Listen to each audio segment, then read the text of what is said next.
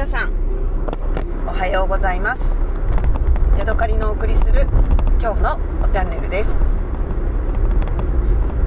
えー、っとですね今日は夜ね外食をするつもりでねちょっとねあのねワクワクしています。明日はね私の夫のね誕生日なんですよ。でね私はお休みなの。でもね夫はねあの仕事で1日いなくてしかも、えー、夜中の10何時？うんと2時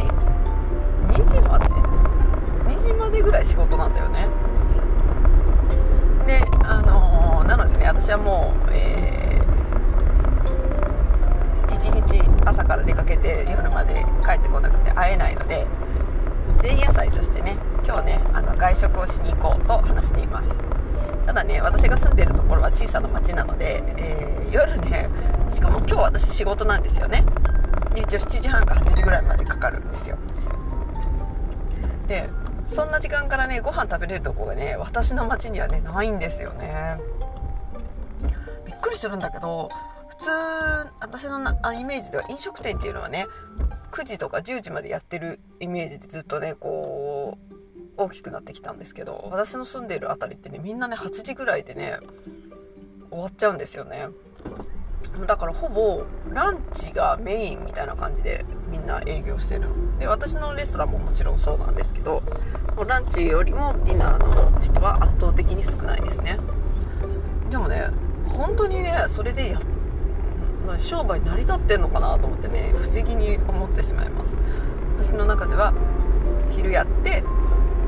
ちょっと昼休んででまた夜やってっていうのがね飲食店のなんかあの王道なんじゃないかと思ってたんですけどね。こっちの人はランチメインでねほぼほぼランチみたいな感じでなんかやってるんですよね。どどういう計算になってるんでしょうね。というのはさて大きで私がね8時ぐらいに終わって、えーと、仕事終わってからね行こうとするとね1つしか行けるところがなくて。てか知ってるところが1つしかあの思い出せなくて。でそれが、えーとね、カレー屋さんなんですよね。ネパールカレーのお店なんですよ。でねあのこんなね40や50のねあのおじさんおばさんが、えー、夜にご飯誕生日の前の日に何食べようってなってねじゃあネパールカレーに行こうっていうねあのなんだろうこの安安上がり感っていうのがねちょっと笑えるなと思っています。私この前インドで買ってきた大好きなねあのワンピースがあるのでそれをね着て、えー、行こうと思ったんですよ。でもね考えたらね私ね汗汗だくなんですよねあの仕事中。でそれが終わった後に、えー、そのねあのワンピースを着るのはね嫌だなと思って。なのでね多少あの汚れてもいい服をね、えー、引っ張り出してきまして今日は黒い黒い T シャツとそれからえーと、インドこれもねまた昔々インドで買った。っていうかインド産のえーと何ていうのかな繊細な柄の入ったねスカートがあってそれをね、えー、着てお出かけしようかなと思っています。でね足元はねいつもね私ね、えーと、トレッキングシューズで出歩いてるんですね。もうずっとそればっかり履いてるんだけど今日は、え、夏っぽくねあの B さんを履いてきました。でもね B さん仕事中は靴下履いてズックを履いてるから靴下もいるわけですよ。でね足元もちょっと寒いの。だから無理して、今ね靴下履きながら B さん履いててねすごい変な感じなんだよね。で仕事が終わったら靴下脱いで B さんだけでね行こうと思ってるんだけど。今日ね北海道はねちょっと小雨で何ていうのかな肌寒いんだよね。昨日も肌寒くて長袖着てたしだからね夜ね足が寒いんじゃないかと思ってね微妙に心配しています。ちょっとね霧雨でね、うん、寒いんですよね。で昨日ね夜ねあのもう本当にあの何ていうの改めて思ったんだけど本当に北海道って動物多いんだなと思ってねあの再確認しました。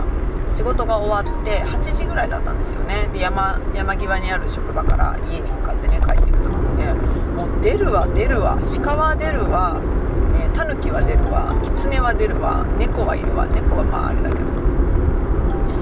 でね特に最近多いのがキツネ。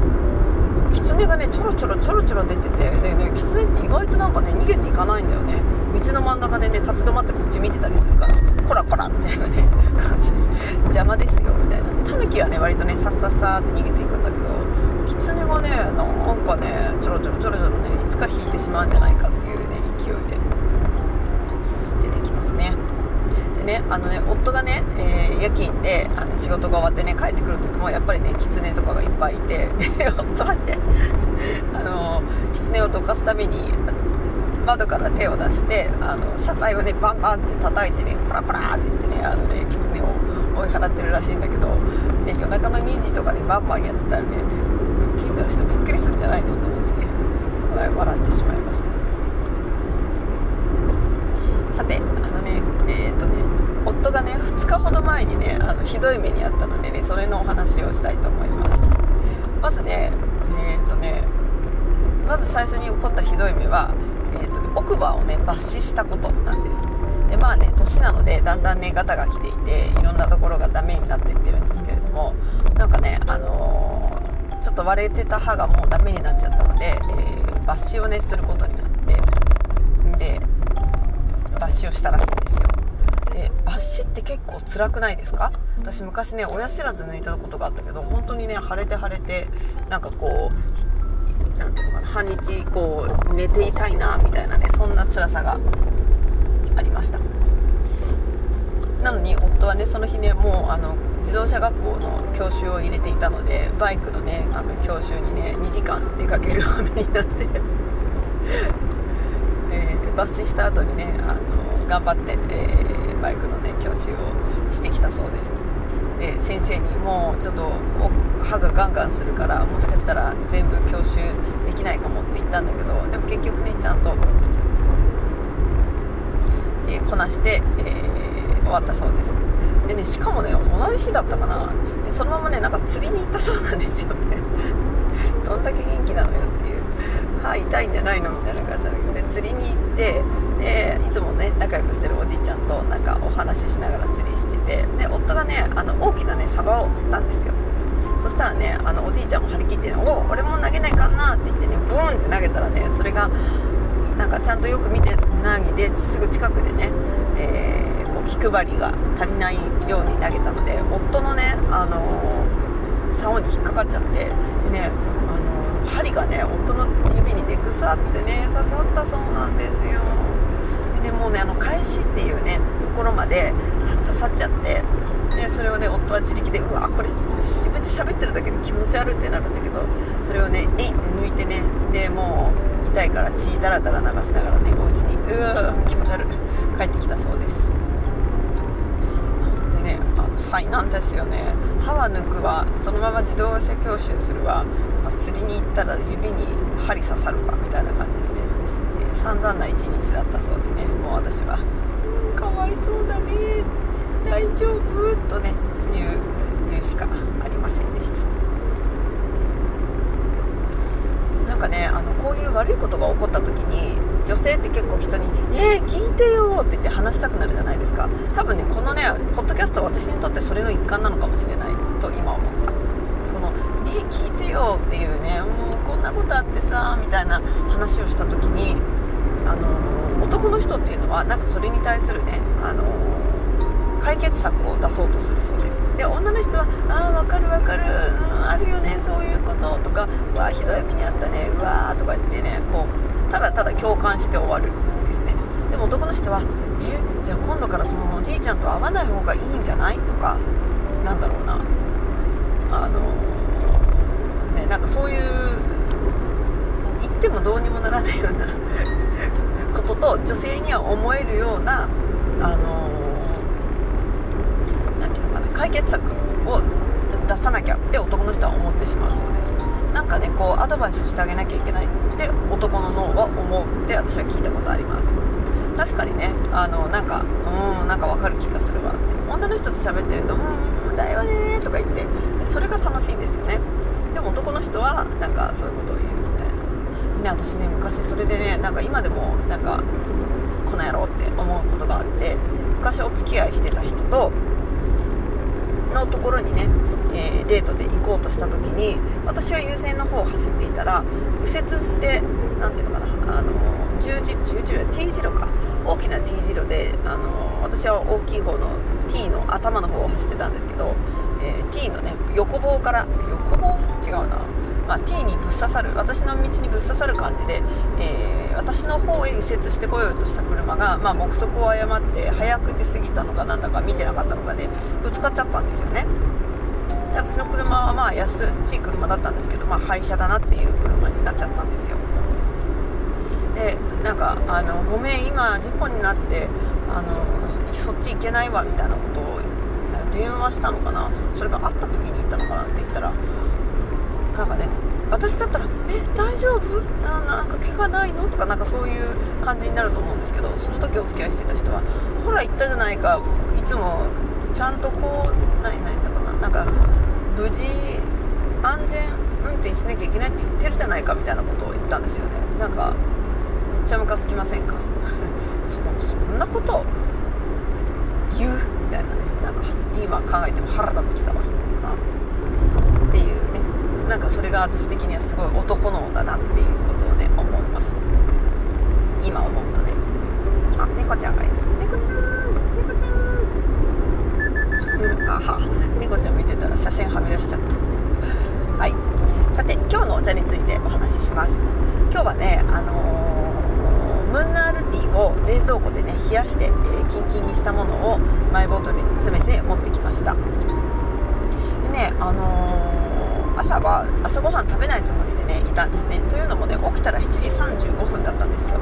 最近ね朝がね薄暗いんですよね。なんか曇ってるの。だから6時か6時半ぐらいかなと思ってそろそろ起きなきゃいけないと思って見たらね7時半だったんですよ。まあ私はね出かけるのが8時半なので別に全然大丈夫なんですけれどもえー、っとそうそうそうでムンナールティーをで朝ごはん食べなかったんだで夫が歯が痛いのでえ、ー、とねホットクックで作るスパゲティをね作ったんですね。ワンポットパスタ的なものです。えっ、ー、となんだ玉ねぎを入れてそれから半分に折ったスパゲティを入れてそこに水を注ぎで野菜を入れてケチャップを入れてで、えー、ボタンポンで20分後にね、えー、ナポリタン風パスタが出来上がるというやつなんですけれども。でそれをね、えー、作って作った後にねあのやっぱちょっと味見したくなったんですよね。朝ごはん食べないつもりだったんだけどちょっと味見するかって言って味見して。でねそれと一緒にねなんかもうちょっと飲みたいなと思って、えーとね、その作ってあったムンナール、えー、水出しティーでミルクティーを作りました。昨日ねホットケーキを作ろうと思ってね牛乳を買ったんですよね。で、えー、結局ね今日はホットケーキは作れなかったんですけれどもその牛乳をつく使って冷たいねムンナールティーとそれから、えー、牛乳を合わせてね朝は冷たいミルクティーを飲みました。仕事中にねトイレにが近くなるからあんまりねあの水気を朝取るの嫌だなって最近思うんですけれどもまあまあまあせっかくなのでね飲んできました。やっぱりねなんかねコーヒーだったらその例えば100に対して20ぐらいのえー、コーヒーを私入れるんですね。100がミルク20がコーヒー。それだけでもねかなりね私の中ではあちゃんとコーヒー牛乳だなっていう味になるんですけれども今日のねムーンナールティーはねほんのりミルクだなぐらいな感じで同じ割合でね入れても、うんまあ、ムーンナールティーが薄かったのかコーヒーがの不調が強いからなのかなんかね同じ割合でコーヒーと牛乳コーヒーと紅茶っていうのをこう合わせてみても風味の感じ方が違うんだなっていうことをねました。でねせっかくなのでねちょっとたまには甘く飲み甘くしてね飲もうかなとも思ったんですよ。でもね私の家にはねあの粉の砂糖が、えー、あのね固まったジャガリーしかないのでそとなると、ね、ちょっと時間がかかるじゃないですか。冷たい牛乳だの冷たい紅茶なのに砂糖を飛ばしたらこうくるくるくるくる混ぜてなきゃいけないのでそれかまたはチンして温めて溶かすか。でもねちょっとね時間があんまりなくてめんどくさかったで今日はね甘くせずにムンナール、えー、アイスティーを飲んで、ムンナールアイスミルクティーをね飲んできました。ちょっと物足りない感じでしたね。はい、というわけで、今日はここまでです。今夜はね夫のお誕生日の前祝いなので、えー、早く仕事が終わるといいなって思っています。あとね、えっと、夫のね誕生日にねリュックサックを買ったんですね。いろいろ考えたんですよ。でねもともとはねエスプレッソマシンを買おうと思ってたの。春ぐらいはね4月ぐらいの時。なんかここで喋ったかな。こりゃいい考えだと思ってねエスプレッソティーをエスプレッソマシンを買うかまたは夫の好きなノースフェイスの靴を買うか。うんそれかまたはなんかいいリュックを買おうかとかねいろいろ考えたんですほんと1万円とか2万円とかするやつね。でもね夫あんまりねあのブランド物買っても喜ばないんですよね。ノースフェイスは、まあ、足に合うから喜んでくれるんだけどノースフェイスのバッグを買ったら喜んでくれるかっていうとこんな大きなロゴが入ってるのは嫌だとかって言いそうなので。まああの安さにかまけてねめちゃめちゃ安い。けど私的にはあのいろいろ見て回って、えー、これがね収納力も良くて、えー、ロゴもあんまり目立たずいいんじゃないかみたいなねバッグを、えーと、インターネットでね取り寄せて。それをね、毎日使える仕事に行く時に使えるリュックサックなのでそれ使ってもらおうかなと思ってね。私も楽しみにしています。ちなみに3000円ぐらいしかしませんでした。はいどうもすいません。というわけで今日はここまでです。また次回お会いしましょう。さようなら。